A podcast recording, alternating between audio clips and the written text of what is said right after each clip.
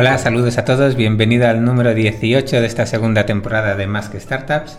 Mi nombre es Alberto Molpeceres y os saludamos como todos los, todas las semanas desde, desde Google Campus, donde Sir Rocker nos deja, nos deja un espacio para, para grabar este podcast. Junto a mí, como todas estas últimas semanas, está David Pombar. Así que, ¿qué tal? Hola, David. Hola, Alberto, ¿qué tal? Muy bien, ¿qué tal? ¿Cómo llevar la semana? Pues eh, bien, otra vez grabando el viernes eh, por pequeños problemas logísticos. Pero bueno, creo que podremos publicar el lunes, como siempre, como un reloj. Y, y bien, una semana tranquila. Una semana tranquila, bueno, me alegro, me alegro. ¿Tenemos datos de Tomás?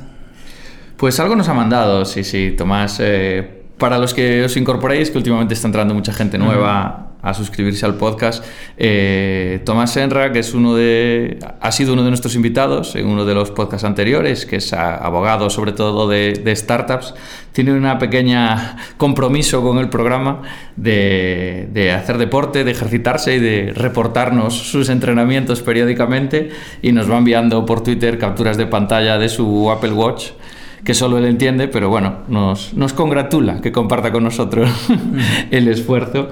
Y sí, esta semana creo que, que ha ido cumpliendo. ¿Y qué te iba a decir? ¿Ya has abierto la cuenta en Stripe para que cuando otra gente quiera que hagamos esto con ellos también que nos paguen por ahí? Es uno de los nuevos modelos de negocio que tenemos que probar para más que startups. Esto hay que monetizarlo, hay que monetizarlo.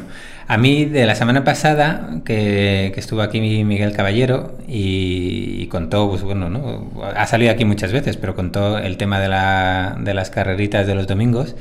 Me han preguntado un par de veces personas si eso es un club eh, selecto y privado y no. Y, no, la respuesta es que no, que puede venir el que quiera, solo hay un condicionante que se corre a las siete y media de la mañana, ¿vale? Y que, bueno, pues ahora mismo estamos preparando la, la maratón de, de, Praga, unos cuantos. Entonces, bueno, básicamente hacemos dos salidas, una primera vuelta para, para los de la maratón y luego pues como a las ocho y media... Eh, el resto, ¿no? Pero vamos, a partir de ahí, si queréis correr una horita a ritmo tranquilito, pues eh, estáis todos invitados, no, no, pasa nada por eso. ¿vale? Yo creo que tenemos que implantar una tercera tanda para los que como yo estamos lesionados, por ejemplo, y no podemos o no queremos correr, y a eso de las 11 así, un vermú, yo creo que estaría bien. Sí, sí, sí, yo creo que sí, vale. Pues venga. Yo, yo, lo propongo. El que quiera animarse, que nos mande un tweet y organizamos rápido. Perfecto. Más que Bermús los domingos a las 11 de la mañana.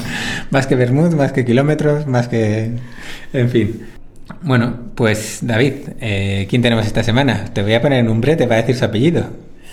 Ya lo estaba pensando mientras empezaba la presentación. Digo, cabrón, me va a tocar pues eh, tenemos un invitado que llevábamos tiempo hablando de, traerlos. Forma parte también de este club de las salidas madrugadoras de los domingos. Bueno, pero corre poco, este viene poco. Últimamente se está. está bueno, pero, aporta calidad. Aporta calidad, que es lo importante. Calidad mucha, calidad mucha. Y y es como decimos en nuestro grupo, es el tapado del Internet español. Es una persona que lleva mucho tiempo haciendo cosas, eh, tiene a sus espaldas un proyecto importante que además pues, ha tenido el éxito de venderlo a una compañía extranjera y ahora continuar al frente del proyecto y además, pues como es un tío inquieto, está sacando más proyectos que encima le están funcionando bastante bien.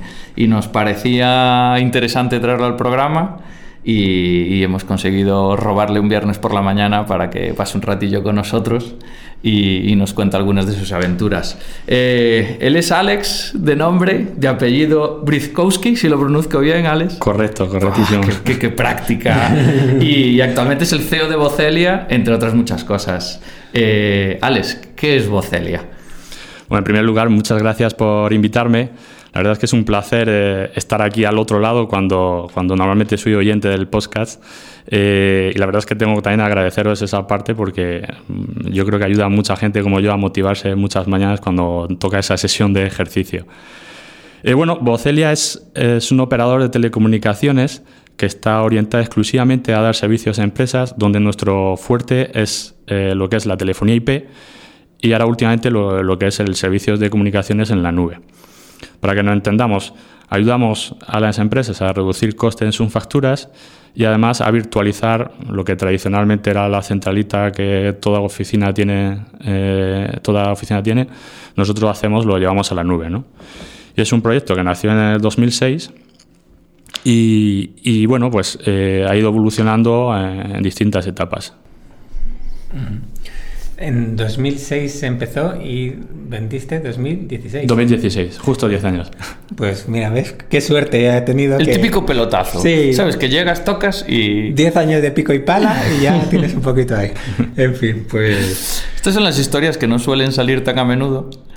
Igual no son tan noticiables, pero son mucho más cercanas a la realidad que muchas de las cosas que solemos ver, ¿no? No, y seguramente yo no me acuerdo si en 2016 saldría el chico de Murcia que se ha forrado con teléfonos IP.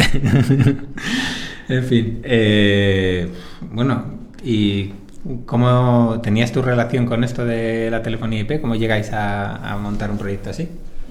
Bueno, para, entender un poco mejor esto, eh, hay que remontarse. Eh, yo soy de las personas que considero que tengo el, virus del emprendimiento, y digo virus porque eh, es de las personas que estás lo suficientemente loco para no ir a trabajar en un sitio con recibir un sueldo tranquilamente a final de mes, sino que a jugártela para, para supuestamente tener un éxito a largo plazo, ¿no? Eh, yo la verdad es que emprendí mi primer proyecto con 16 años, que monté mi primera empresa de, servidores de juegos. Lo que pasa es que, bueno, eh, realmente mi madre lo que quería es que terminase bachiller. y, bueno, al, poco tiempo conseguí eh, colocarlo a, un grupo de cibercafés que quería entrar en el mundo de los, alquiler de, servidores de juegos y pude, con mucho esfuerzo, centrarme en terminar mi bachiller, ¿no?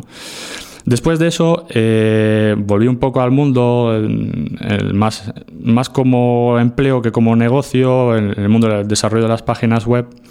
Lo que pasa es que medir, al cabo de dos o tres años me di cuenta que es, un negocio que no escala, evidentemente. Eh, cada proyecto tienes que tú dedicarle tiempo. Y, y me decidí por buscar un proyecto eh, en el que eh, fuera más o menos innovador, que no había mucha gente emprendiendo en ese sector. Y en ese análisis pues descubrí que había una tendencia que era la voz sobre IP, ¿vale? que ya llevaba, llevaba algunos años eh, funcionando y que con el desarrollo de Internet cada vez era más posible eh, ayudar a las empresas. ¿no? Entonces, em, Después de, trastear un poco, encontrar código open source, que lo que eran equipamientos que eh, fabricantes como Panasonic, Cisco, etcétera, costaba una centralita 5, 10 mil, hasta 50 mil euros, pues con un PC y, instalando el software, pues podías hacer eh, esas mismas funcionalidades. Entonces, me embarqué en ese proyecto eh, en un principio no como un operador, sino que básicamente lo que hacíamos era montar esas centralitas, íbamos a cada cliente y le instalábamos, igual que podía ser un servidor, le instalábamos una centralita pero basada en Asterix, que era el software que utilizábamos. Pero claro, eh, rápidamente vimos que, que, una de las cosas que tiene toda la lógica del mundo y que te demanda a todos los clientes, vale, esto de, de la voz IP está muy bien, ¿no? Pero yo lo que quiero es ahorrar dinero. Yo sé que aquí se puede enchufar un proveedor y sacar las llamadas a través de Internet, ¿no? Y claro, eh, está claro que fue el principal argumento de venta, ¿no? Es decir, vendes un equipamiento y, le conectas a un proveedor de llamadas por IP y el cliente podía ahorrarse hasta un 95%, ¿no? Yo el, el, ejemplo que usaba siempre es que con Telefónica hacer una llamada china te costaba un euro el minuto y con un proveedor de voz IP era dos céntimos el minuto. Entonces, con mucha gente exportando al exterior, pues era un ahorro brutal.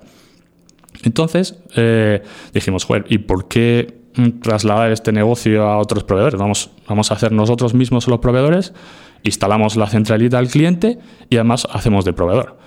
Y rápidamente nos dimos cuenta que, el negocio realmente estaba en, en, ofrecer esas cuentas e ir a toda la gente que como nosotros estaba montando estas centralitas y ofrecer el servicio.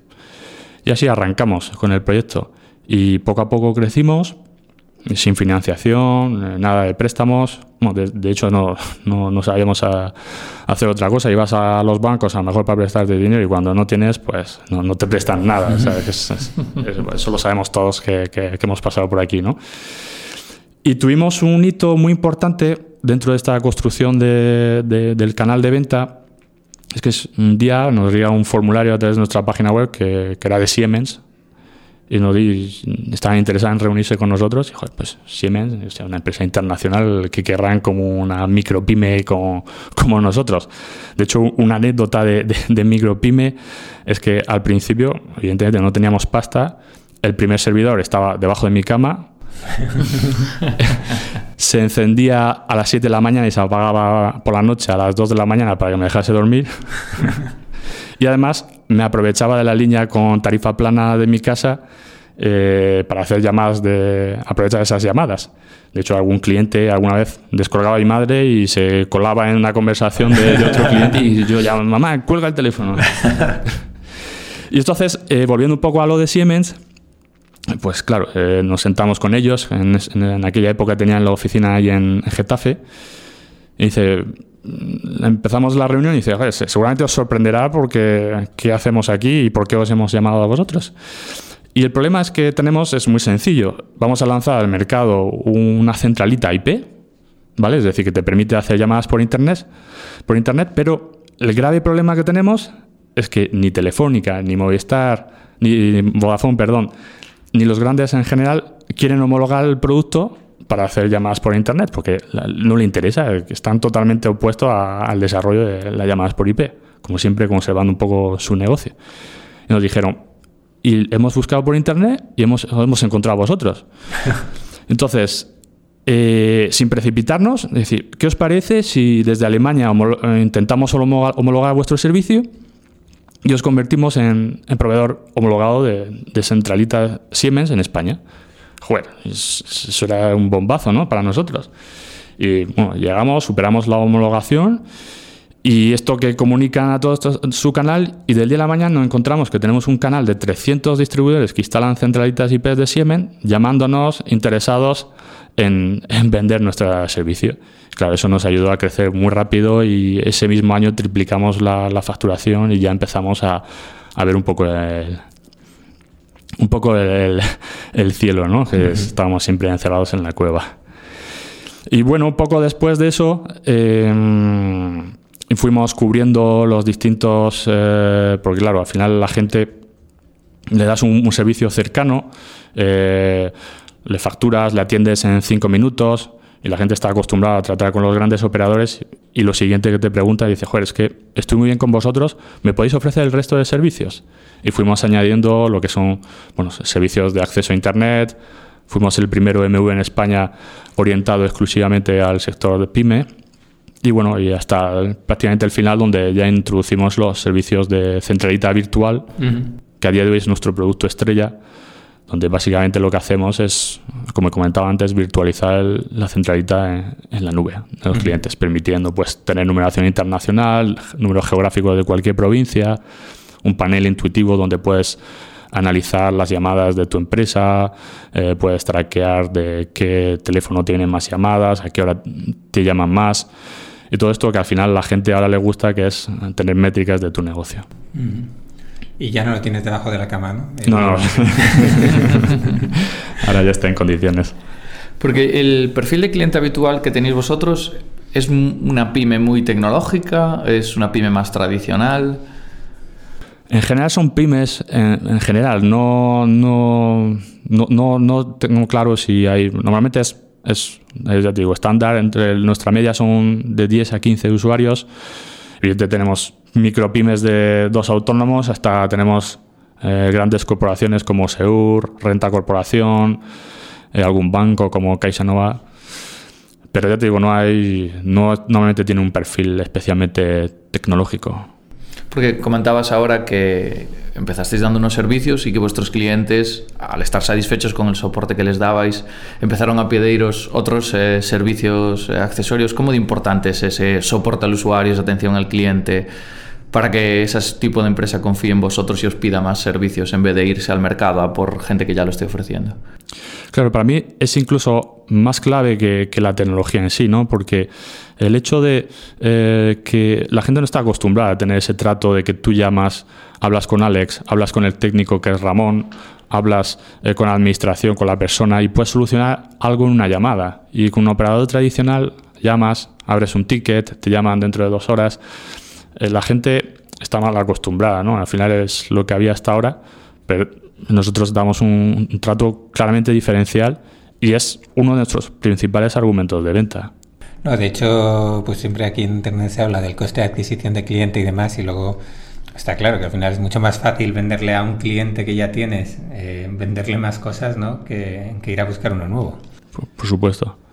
¿No? Y bueno, ahí escoge tú eh, la fecha que quieras, pero ¿cuántos clientes podéis tener, eh, por ejemplo, cuando, o ahora o cuando os compraron el número que... Teníamos alrededor de 2.000 clientes en ese momento, todas empresas. ¿Y cuántos erais de personas? En ese momento cuando vendimos eran 25 personas en el 25 equipo. 25 personas, 2.000 clientes. No está mal el ratio, ¿eh? Sí, para ser pymes, quiero decir que cada una puede tener sus N usuarios y tal. No está mal. Está bien, sí, sí. De hecho, es una de las cosas que reivindico, ¿no? Bueno, últimamente con el ecosistema startup se habla mucho de facturación y yo creo que es mucho más importante hablar de bitda y, y de beneficio que de facturación. Es muy fácil vender mucho y ganar poco. Sí. bueno, cada uno cuenta la vanity metric que le, que, que, le queda mejor en la foto. Al final eh, pasa mucho, ¿no? Siempre es pues número de usuarios registrados o número de visitas o ya lo elevas a, sí, a, a, lo que puedes. Es, al final te agarras a los datos que tienes y sí que... Y ahora cada vez más yo creo que los periodistas que están en nuestro sector y tal son un poco más, más críticos con esto de, de empezar a, a sacar datos realmente válidos para el negocio, ¿no? que te digan realmente si el negocio funciona o no, más que cosas que, que, que pueden no tener un reflejo directo en el negocio, ¿no? como, es, como es este caso. No, y sobre todo también un poco lo que, lo que a ti te hace falta ganar dinero, o sea, lo que te hace ganar dinero. Es decir, yo puedo hablar de el dinero que movemos en BSEPA, pero nosotros no cobramos por eso, cobramos por el número de transacciones. Así que no, no sirve de ahí de mucho. ¿no?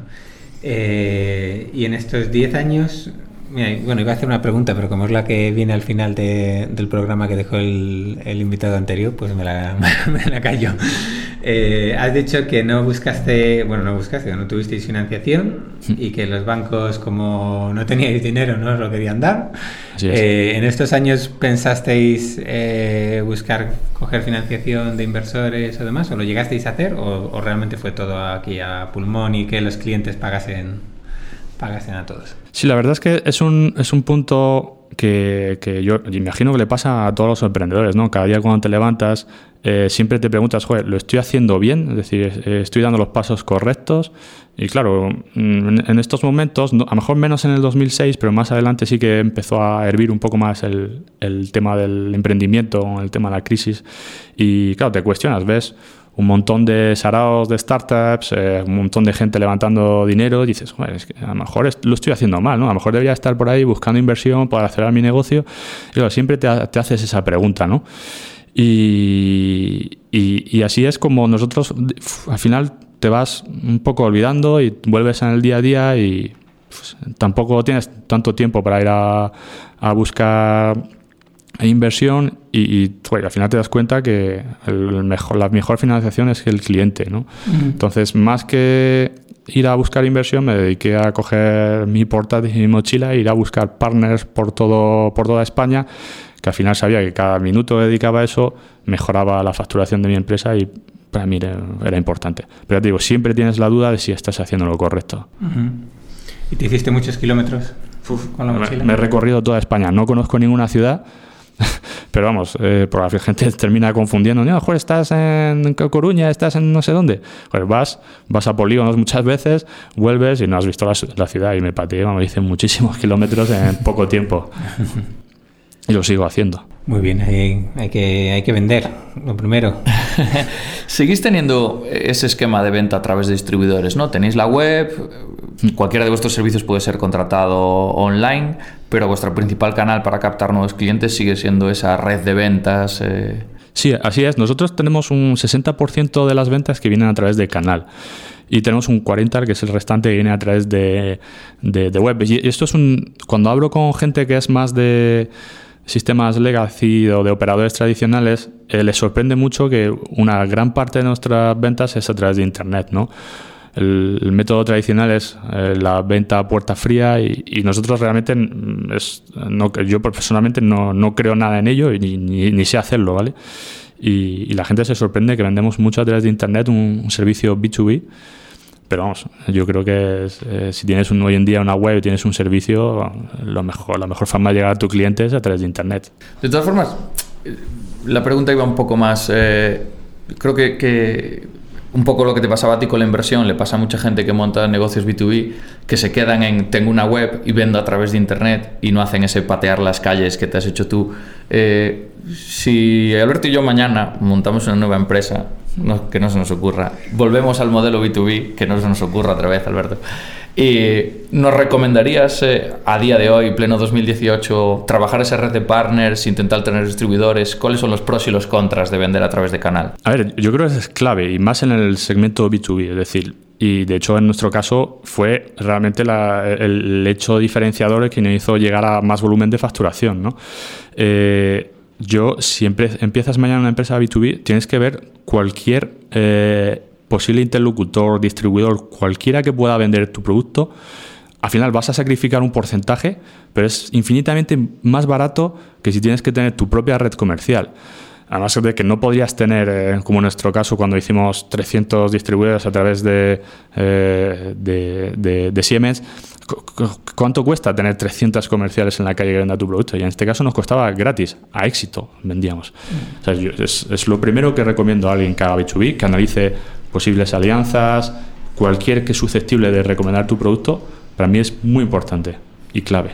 ¿Y cómo haces eh, o cómo planteas tu producto para, porque al final tú vas a un distribuidor o a, lo mejor un colaborador, bueno, ya tiene su producto, ¿no? Y, en el caso de Siemens, pues por ejemplo dices, oye, ellos necesitaban lo que vosotros teníais, ¿no? Pero a la hora de buscar otro, otro distribuidor, imagínate, pues en nuestro caso, ¿no? Con el tema de las domiciliaciones, y pues un software X de gestión de, yo qué sé, de garajes.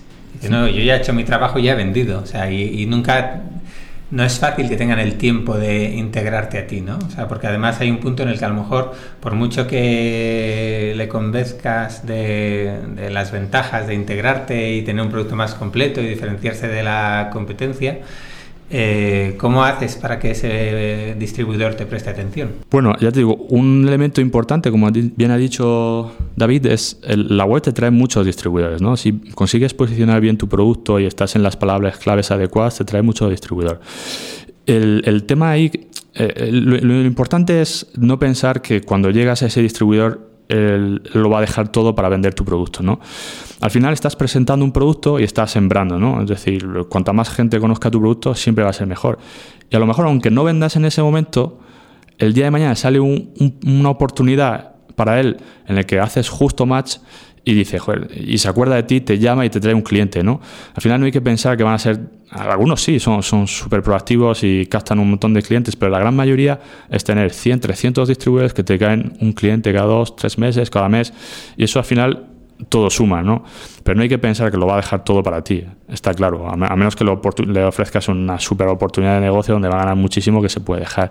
Pero eso creo que a la larga siempre le perjudica y gente como al final que es distribuidora de, grandes empresas, donde apuesta todo, el, día de mañana cambia su política a esa gran empresa y los deja totalmente con el culo al aire. Nosotros hemos tenido muchos casos de distribuidores que hemos traído de otros grandes operadores, en nuestro caso, y, es que realmente hay alguien en una directiva de, esa corporación que de día a la mañana dice, no, es que vamos a cambiar la política, donde ganabas un 20% vas a ganar un 10% y no les importa lo más mínimo eh, ese distribuidor que hay debajo que vive de eso. Nosotros siempre vendíamos y, hacíamos justamente lo contrario.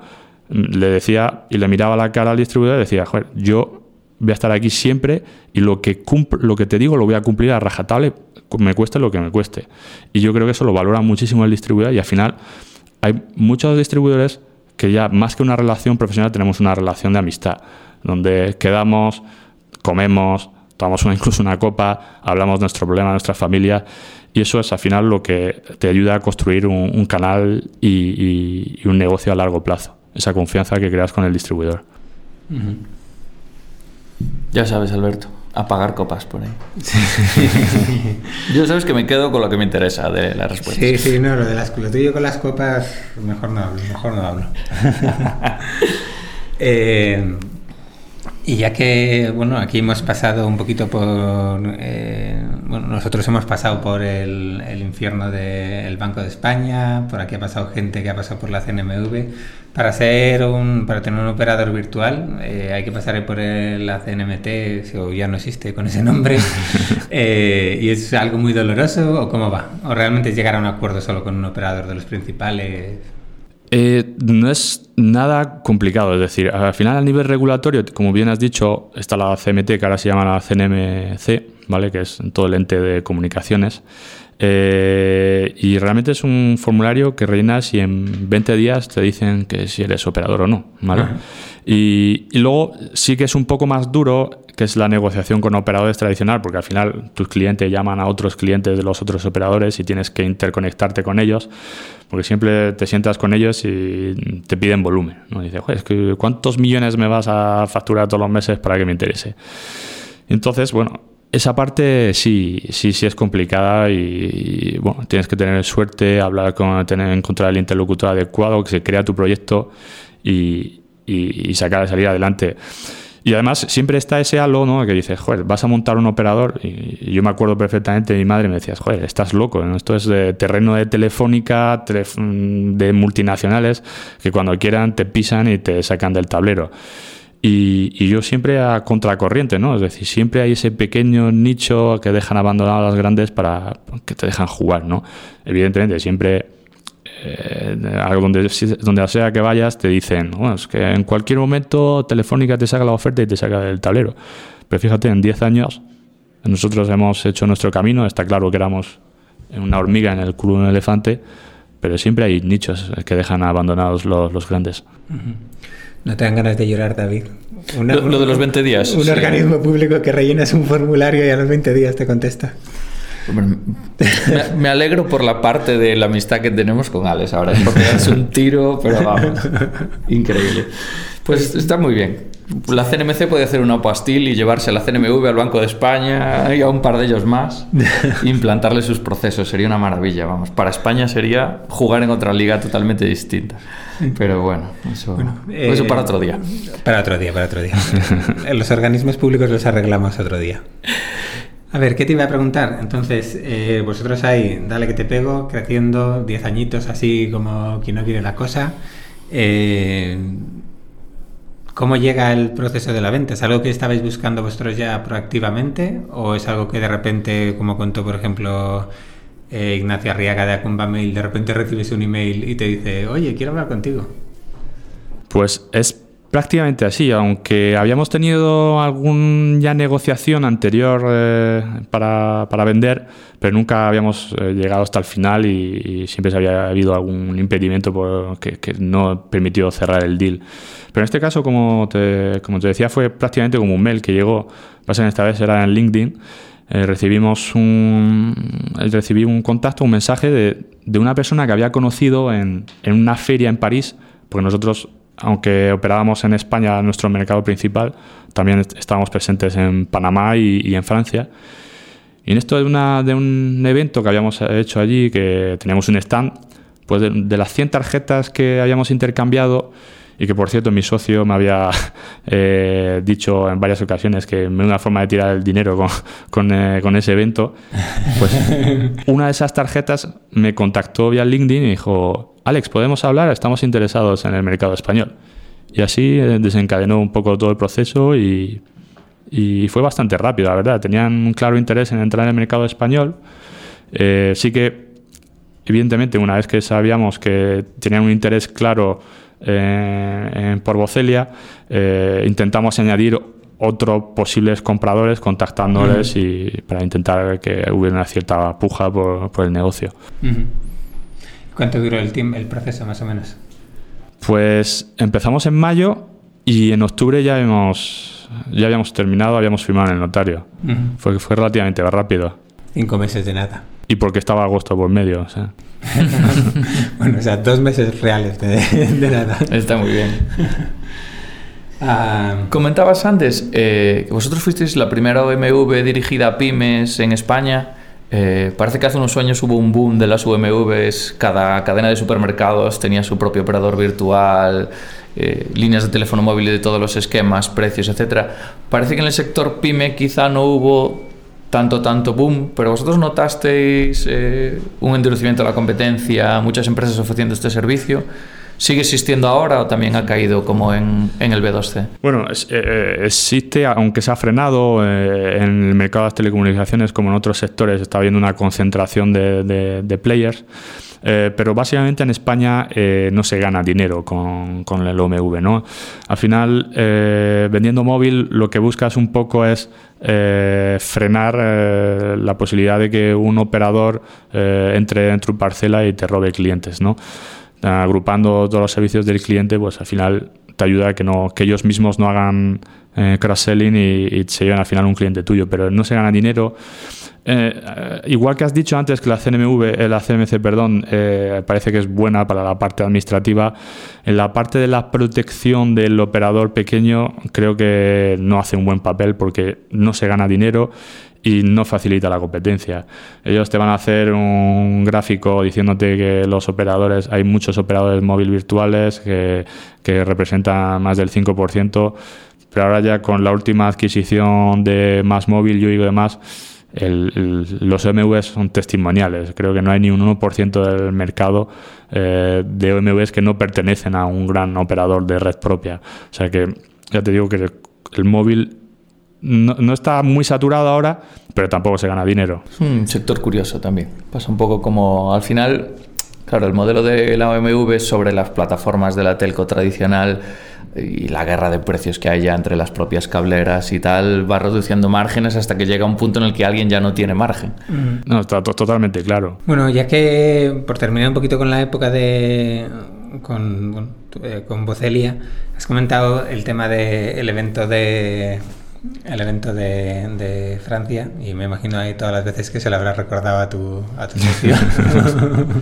Pero, eh, ¿os funcionaba bien ir a los eventos o, o, es algo que no hacíais normalmente o, o por qué lo hacíais? Bueno, el, igual que me habéis dicho antes, para el, cuando vas al mercado B2B buscas construir el canal, eh, aunque hay gente que piensa que el eventos estilo Simo, bueno, está claro que han bajado muchísimo, pero sobre todo cuando no te conoce nadie, es una forma rápida en un sitio donde concentra muchos otros eh, proveedores de conocer y hacer contacto bien con, eh, con proveedores, bien con futuros distribuidores y, y, surge un montón de posibles sinergias. Yo lo recomiendo mucho para la gente que hace B2B.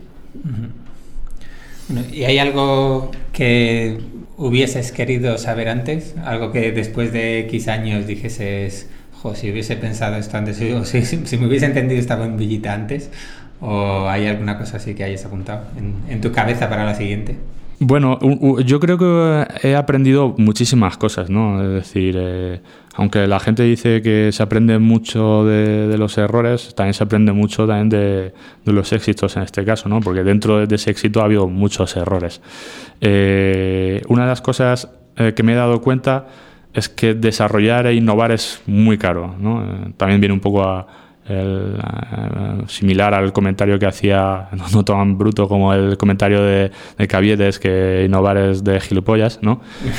el, el, pero es muy caro, ¿no? Entonces, en cada momento tienes que tener muy claro eh, cuál es tu situación y cuál es tu rol, ¿no? Al final, eh, cuando las cosas te van medio bien, tienes un poco de exceso de, de de ambición, ¿no? Uh -huh. Y tratas un poco de, de, de, decir, joder, es que voy a desarrollar, voy a desarrollar el nuevo softphone o aplicación para llamar que va a ser la bomba, el nuevo WhatsApp. Y hemos hecho muchas intentonas de esas que donde hemos perdido mucho dinero. Y al final luego te das cuenta que, que no hay que reventar la rueda, que hay muchas cosas que, como dice mi padre, que es comprar barato y vender caro. Es sencillo, es muy tradicional, pero es como se gana dinero muchas veces. Uh -huh. Comentabas que eh, cerrasteis esa negociación en octubre del 2016, por ahí empieza a aparecer alguna noticia de ese operador francés, Siwan, que es la empresa que os compró. Sí. Lleváis aproximadamente un año y medio con, con ellos.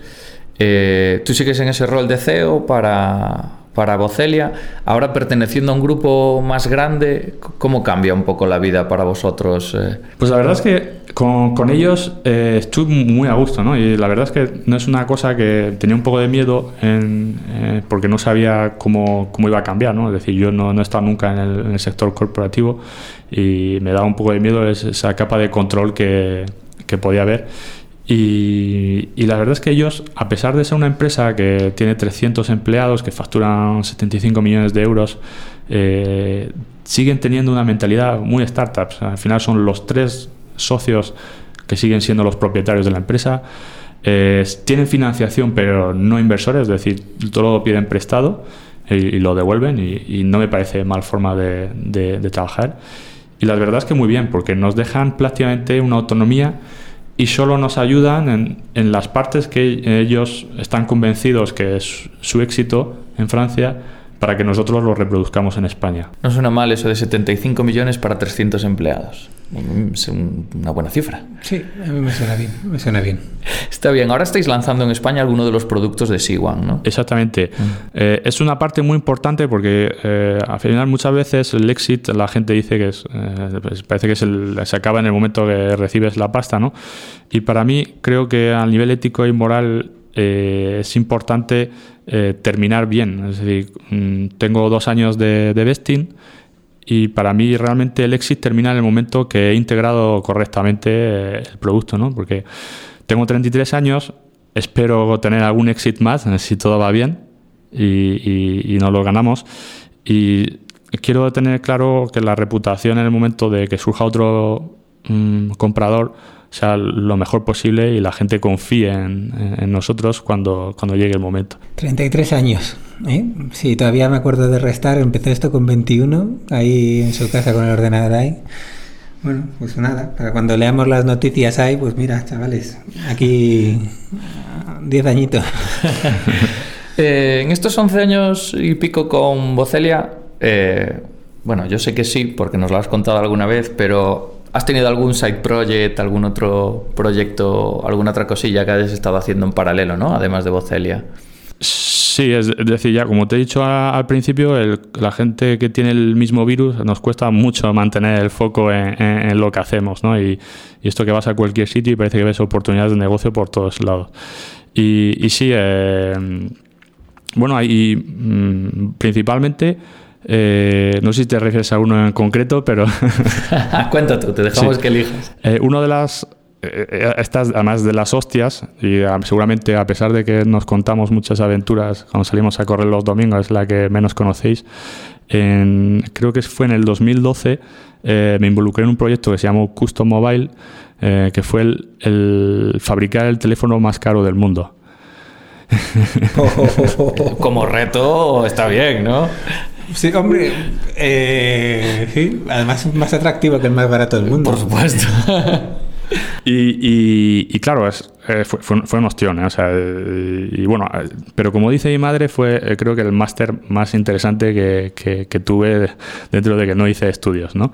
Eh, básicamente, lo que hicimos, yo y tres socios más, me imagino que a lo mejor algunos conocéis el, el Vertu, marcas como Vertu, que fabrican teléfonos muy exclusivos, eh, que bueno, ya hace un año eh, quebró, que debía ser una señal.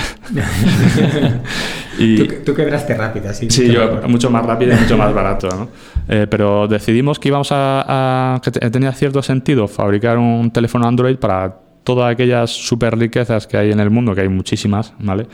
y nos metimos en todo ese embolado y maldito el día que, que, que, se me ocurrió que fabricar era sencillo, ¿no? Porque si aparecimos en todos los medios, que eso parece que es un difícil, pero cuando tienes un proyecto noticiable es, sales hasta en la sopa, pero sin embargo cuando tienes que lidiar en nuestro caso el terminal estaba hecho de titanio y demás, tienes que lidiar con, con los fabricantes eh, que, que, que, en España quien trabaja el titanio son, son, los mismos industriales que hacen los componentes para los satélites uh -huh. y es gente normalmente que mm, del Pleistoceno eh, que no le vayas a decir oye que voy a fabricar 20 piezas de un teléfono pues dicen oye aquí estoy fabricando piezas de satélite tengo una tirada y tú eres el último mono así que ponte en la cola y bueno sí, sí que tuvimos eh, muchos acercamientos. Eh, tuvimos un potencial partner para en Qatar, en Doha, que realmente no ibas a hacer un, un pedido de 50 teléfonos. A priori parece poco, pero cuando tienes un terminal que vale 8.000 euros es un pedido de la hostia. y también aprendimos rápidamente eh, que de un país a otro la cultura cambia rápidamente y donde te dice o te firma un, un, un país árabe un contrato, realmente es papel de fumar porque el día de mañana dice, oye, no, esto ya no me interesa y vete tú allí a, a pelear un contrato en Doha que rápidamente te, te cuelgan. Y esto fue una de las hostias que me pegué, me pegué antes de, de Bocelia. Otra vez en, en exceso de, de ambición. Mira cómo mola eso que siempre ponemos en los contratos al final. Cualquier disputa en los tribunales de Madrid, pues Sí, cualquier sí. disputa en los tribunales de Doha. Y como no me gusta lo que digas, te corto la mano. en fin. Bueno, pero seguro que hiciste amigos en Doha también. Sí, sí, no. Eso sí, una base de contactos que como un máster. Un montón de contactos. Y, y además en este periodo creo que fuiste uno de los, o yo creo que de las personas que conozco yo, que antes empezaste a meterte en el mundo cripto también, ¿no? Sí, sí.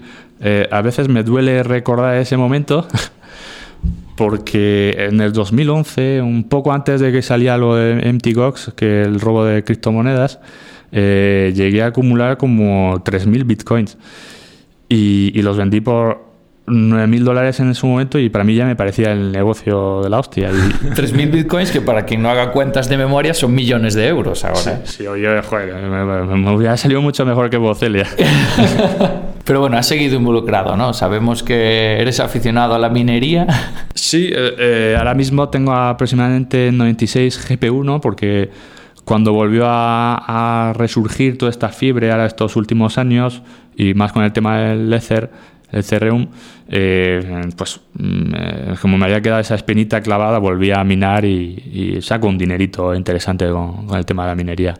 Y bueno, algún proyectillo está surgiendo para asesorar eh, empresas de energías renovables con el tema de aprovechar la energía excedente que tienen para, para, para, mm, generar ingresos a través del criptominado. Bueno, nosotros ya le dejamos caerle en directa a Rated Power, donde estuvieron aquí con nosotros, de que un cablecito así puesto a tiempo en un panel solar y desviarnos unos cuantos gigas nos, nos vendría bien. Nos vendría bien. Pero bueno, yo sigo ahí con las negociaciones, tú tranquilo. Pero bueno, lo llevas un poco más como hobby que como, que Exactamente. como, como proyecto, ¿no? Que como empresa. Se aprende un montón y aunque no conozco tanto como, como Miguelus, que realmente no tengo ni idea de blockchain y criptomonedas, pero se aprende mucho. A mí la que me gusta, me hace. También es otra de esas cosas. Yo tengo. Soy conocido por tener un, olfato para los negocios bestial. Yo recuerdo la primera vez que vi lo de Datos 101, que es otro de, otro de tus proyectos, que dije, Buah, esto de backups y tal, esto no. Es que, eh, o sea, el día que yo conocí a Alex, que salimos a correr, íbamos corriendo y Alex me iba contando el rollo de datos 101 y decía, pero, o sea, ¿cómo vas a vivir de hacer backups? Vamos, en, en la época en la que estamos, si me dices hace 10 años tal, y Alex me lo contaba, no, porque yo me dedico a esto, tal. Y claro, sin saber el background, todo lo que hay detrás, igual suena un poco, pero explícanos tú qué es eso de datos 101. Bueno, es muy sencillo. Eh, en Datos 101 hacemos copias de seguridad y las respaldamos en la nube.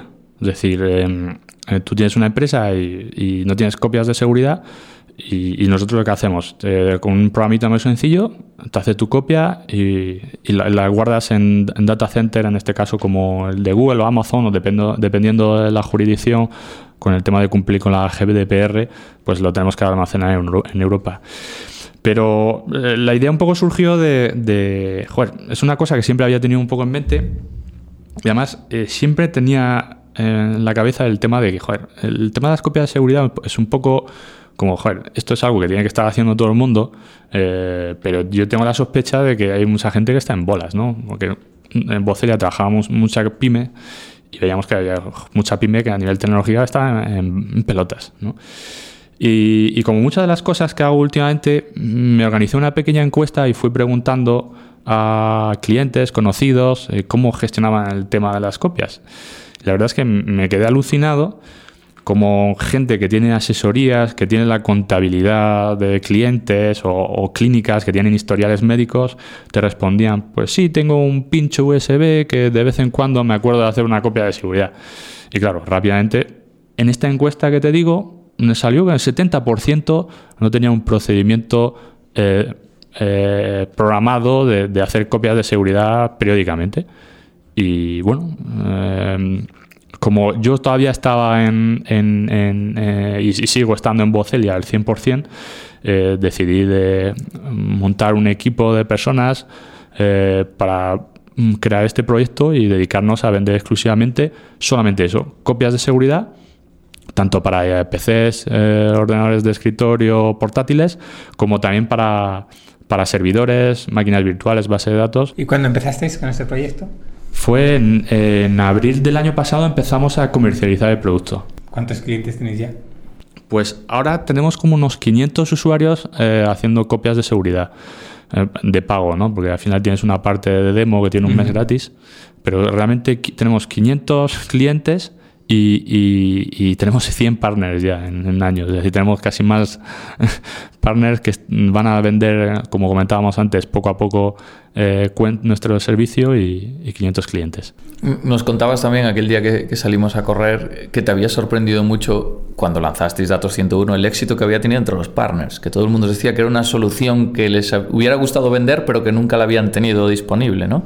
Sí, al final nosotros es un producto muy sencillo, que en prácticamente cinco clics montas un, un, servicio de copias de seguridad y lo respaldas en la nube, porque al final con todo el tema este últimamente que también ha habido, que, nos ha ayudado mucho a vender con los problemas del ransomware, había gente que, insisto, estaba en pelotas, ¿no? Te llegaban, te bajaba el ransomware y, te criptaban todos los datos y no, no tenías forma de, de, recuperar los datos.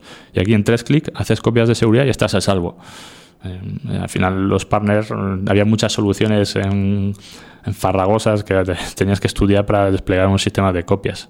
Le hubiera venido bien a Telefónica cuando se llevó el sustito del ransomware. Pues fue, fue el día que más leads recibimos a través de la web.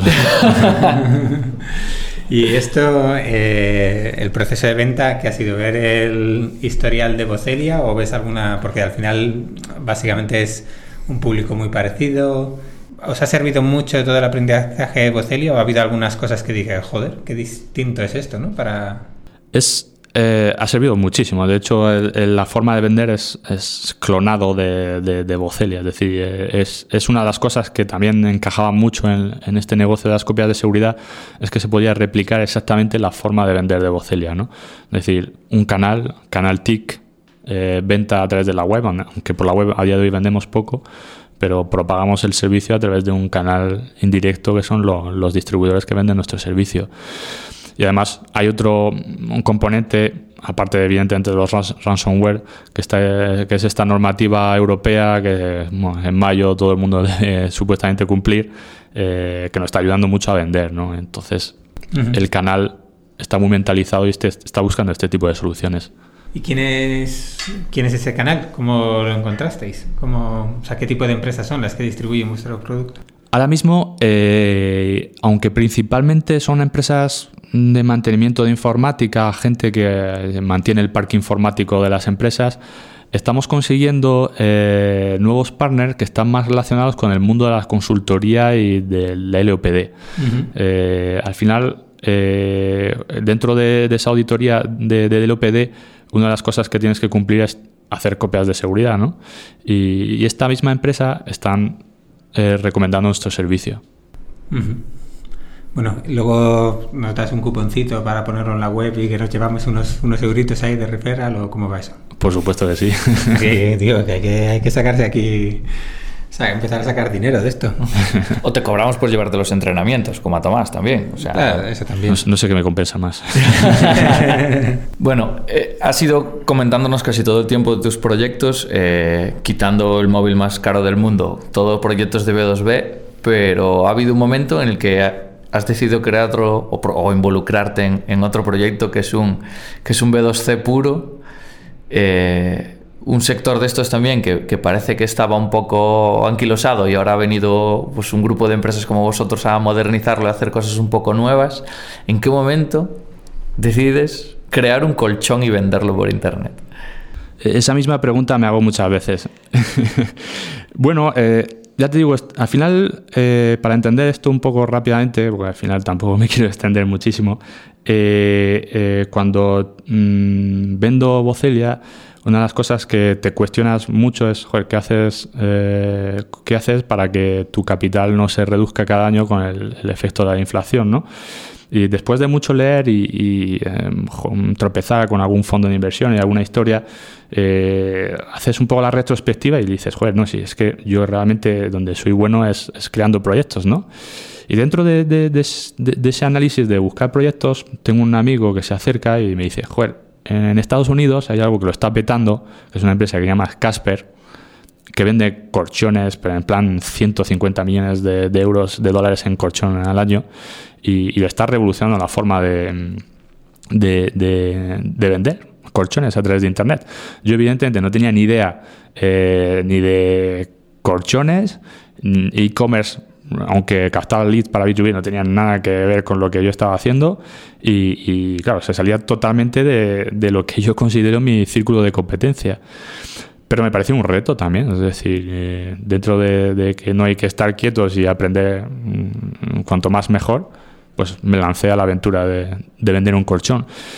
Y sí que tenía un punto en común con, con mucha gente que intentaba eh, comprar un colchón en Internet, era que el, el, el, punto en común que me pasaba a mí también es que cuando vas a vender un, a comprar un colchón, perdón, no tienes el, o sea, a mí me pasaba que me hablan de viscoelástica, de muelles, de no sé qué material de látex, y no sabes en ningún caso cuál es el, mejor colchón para ti.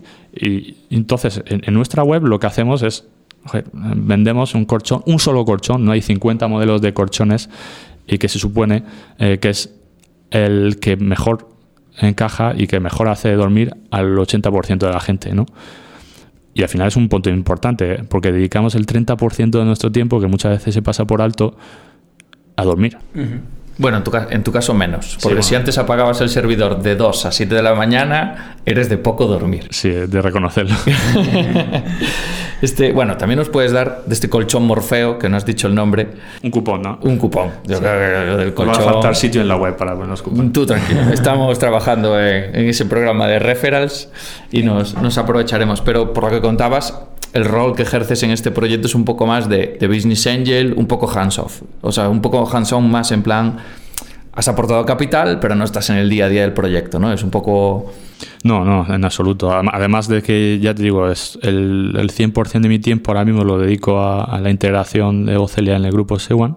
Eh, sí, o sea, es una parte más de, de, intento aportar mi granito de arena, pero como sale totalmente de todo lo que he hecho hasta ahora, eh, realmente creo que todos estamos aprendiendo un poco a ver cómo captamos clientes. De Bocelia hemos pedido cupón, ¿no? Ah, de Bocelia no. Qué mal. Que también Qué mal, por supuesto. Bueno, yo decir que yo soy cliente ya. ¿De Bocelia? Sí, lo hemos integrado. Bueno, estos días estamos acabando la demo, pero porque tiene una cosita curiosa en la centralita muy guay. Yo le pregunté a Alex hace unos días.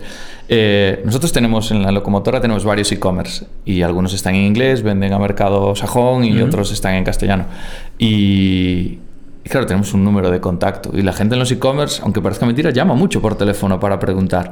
Entonces, claro, tenemos un número de teléfono, a ti te llaman, no sabes de dónde te llaman y más o menos tienes que saber de dónde están, están llamando y no contestar, oye, hola, eh, somos taller láser, ah, no, que llamas por un animal, pues entonces somos carboránimas. Entonces, entonces eh, Bocelia nos ha montado una centralita en la que tenemos distintos números de teléfono en cada e-commerce y a nosotros al, al, móvil o al teléfono fijo eh, montado en un PC de la persona que en ese momento esté respondiendo las llamadas, le identifica de dónde está llegando esa llamada. Entonces sabes si tienes que responder en inglés, si tienes que responder en español, de qué tienda te están llamando, qué producto te van a preguntar. Y la verdad es que nos ha solucionado un problema bastante simpático por muy poco dinero. Hoy la consultoría la haces tú, ¿no? Pues un día que me dejes tampoco pasa nada, ¿no? Además, hay un elemento que, bueno, hay estudios por ahí que dicen que el onboarding y la conversión a venta eh, mejoran muchísimo cuando hay una atención eh, vía teléfono. ¿Y un cobro vía teléfono? Mm, habría que verlo. Mm, hay que verlo. Eso hay que verlo. Bueno, a mí me quedan unas preguntitas pequeñitas, así tal, por no complicarte. Tú que te has puesto así a montar proyectos y salvo alguna cosa así como el teléfono más caro del mundo, encima han ido bien y demás, ¿qué piensas un poquito de, la Internet patria? ¿Un poco te parece mucha burbuja o te parece simplemente que tiene que haber de todo? ¿Qué piensas? Cuando tú ves ahí, abres por la mañana el Twitter y ves eh, aparte de nuestras tonterías, las de lo que pasa por ahí, por el mundo de Internet, o simplemente pasas de ello? Bueno, es decir, yo imagino que hay de todo como en cualquier sitio, ¿no? Eh, pero sí que veo que, o por lo menos he hecho en falta de que hay muchas noticias sobre un montón de empresas que levantan mega rondas, pero se habla un poco de, un montón de proyectos que, sacan, salen adelante haciendo bootstrapping, ¿no?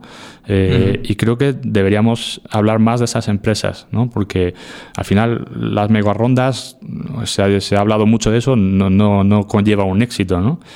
Y, yo creo que, bueno, de hecho, mm, nosotros en, en 2016, cuando vendimos, eh, mandamos las notas eh, de prensa a varios periodistas y, algunos de ellos eh, dijeron directamente que, eso no, que no, es, no, es noticia, que no es nada relevante. Parece que, que si a veces no se habla de algún trapo sucio de, de alguna startup, que, que, eso no interesa, ¿no? Y yo creo que a lo mejor es lo contrario. A toda la demás gente que está aquí intentando tirar de su negocio, pues ver un poco que hay gente que, que, llega al éxito, en este caso, pues puede motivar, ¿no? ¿Y qué crees que es? No es la segunda pregunta de las que me quedan, ¿eh? continuando con esto. Eh, ¿Qué crees que es eh, determinante para que estas empresas que empiezan así, eh, que pueden ser bootstrapeadas, para que no, muchas, pues como has comentado tú antes, acabas pensando, oye, pues debería buscar financiación tal, pero ¿qué, ¿qué crees que tiene que hacer esa gente que está empezando ese proyecto para, para conseguir hacerlo así? O sea, es, muy importante, eh, obviamente, buscar los clientes, obviamente no gastar, pero en vuestro caso, por ejemplo, eh, ¿qué crees que fue lo que os permitió realmente eso? Eh, ¿Cobrar poco? ¿La llamada de Siemens? O, bueno, es todo un poco, ¿no? Al final, eh, cuando empiezas y no te conoce nadie, eh, intentas posicionarte un poco en precio, ¿no? Eh, porque al principio es la, única forma y más cuando sales en 2006, que estamos en plena crisis, el, bueno, por lo menos estaba empezando la, crisis, la gente pues escucha mucho el, factor de precio y, y, creo que más en España es muy sensible la empresa el factor de precio. Y luego algo que, bueno, lo has dicho, pero yo creo que es, no sumergirte demasiado en el proceso de crear el producto e intentar salir cuanto antes a vender, porque tienes un feedback que vas a recibir eh, que te ayuda a, antes de seguir adelante, construir un producto que vas a sacar al mercado que nadie necesita, a, tener esos, esas ideas y, intentar hacer esa micro pivotación en el que está en el arranque para realmente vender tu producto y modelar el, producto que estás haciendo para venderlo. ¿A vosotros cuánto tiempo llegó, os costó llegar a break-even? Pues hay una cosa que, nos reíamos bastante. Eh, prácticamente creo que fue al año y medio ya, ya dábamos beneficios, ¿no? Y, Bueno, cobrando y comiendo todos los días, y eso quiero decir. exactamente. Pero decíamos que éramos el único operador de telecomunicaciones en España que era rentable y que no tenía deuda. Muy bien. Eh, bueno, pues ya sigo con las preguntas que me faltaban. Venga, eh, la siguiente es, eh, si tu madre te sigue preguntando cuando vuelves a casa ahí, si te sigue preguntando cuándo dejas de hacer el tola y te buscas un trabajo de verdad o, ya no. O si opositas de una vez, te va tocando ya. bueno, de hecho, es, curioso, ¿no? Porque a pesar de que con Vocelia me ha ido bien, lo primero que me dice cada vez que vuelvo a, a mi tierra, Murcia, es, joder, Alex, ¿cuándo vas a dejar de meterte en líos? Entonces, cuando le hablo de ideas, dice, joder, si estás bien ahí con esta gente, con estos franceses, no, no piensa en otra cosa, estate tranquilo, disfruta un poco de la vida. Pero sabe que eso no va conmigo. y luego tu padre, necesitas dinero, te necesitas ayuda. Otro, clásico. bueno, y la última, eh, ¿ya tienes la idea del siguiente proyecto? ¿Para otro más? Digo para que nos dejes entrar. Bueno, la verdad es que sí, hay bastantes cosas que me gustan. Me gusta mucho el tema del IoT, que no descarto hacer alguna historia relacionada con eso. Pero sobre todo intento eh, quiero intentar, y, esto es muy difícil, eh, concentrarme en, mi círculo de competencia que he comentado antes, que es el término que acuñó Warren Buffett, eh, y es B2B, y tecnología, que es muy amplio, pero telecomunicaciones, Internet, sobre todo más relacionado con infraestructura. Bueno, yo que nos dejes entrar si es posible y si no, pues nos das un cuponcito y ya... Y apañamos. Sí.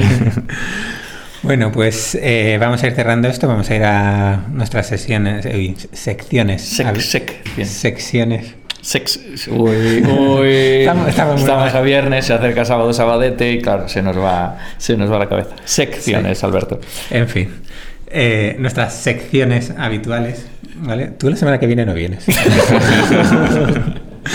no se puede meter una así con las personas mayores. Perdón, disculpe. Vale. A ver, eh, Alex, secciones habituales. Eh, la primera es la herramienta. ¿Cuál es esa herramienta que usas todos los días y sin la que no podrías vivir? Pues eh, para mí es muy básica, ¿no? Es, es el correo, todo lo que es la, la suite de, de Google, de Google Docs y el Excel. O sea, no tengo ninguna herramienta así fuera de eso. ¿Cuántos correos recibes y envías al día, más o menos, sabes?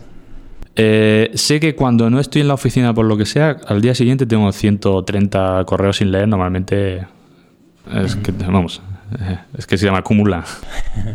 ¿Y eres uno de estos fans del Inbox Zero? ¿Cómo te, cómo te organizas tantos correos? Soy fan, pero la verdad es que tengo que reconocer que soy bastante desorganizado. Entonces, es, es perfectamente. fí- Fíjate que, que uso el- la bandeja de entrada como, como eh, lista un poco de, de tareas, ¿no? Y, pero me cuesta mucho tener el, el inbox a cero. Es un poco como yo. La teoría, bien, ahora la práctica ya. ¿Usas el botón de archivar?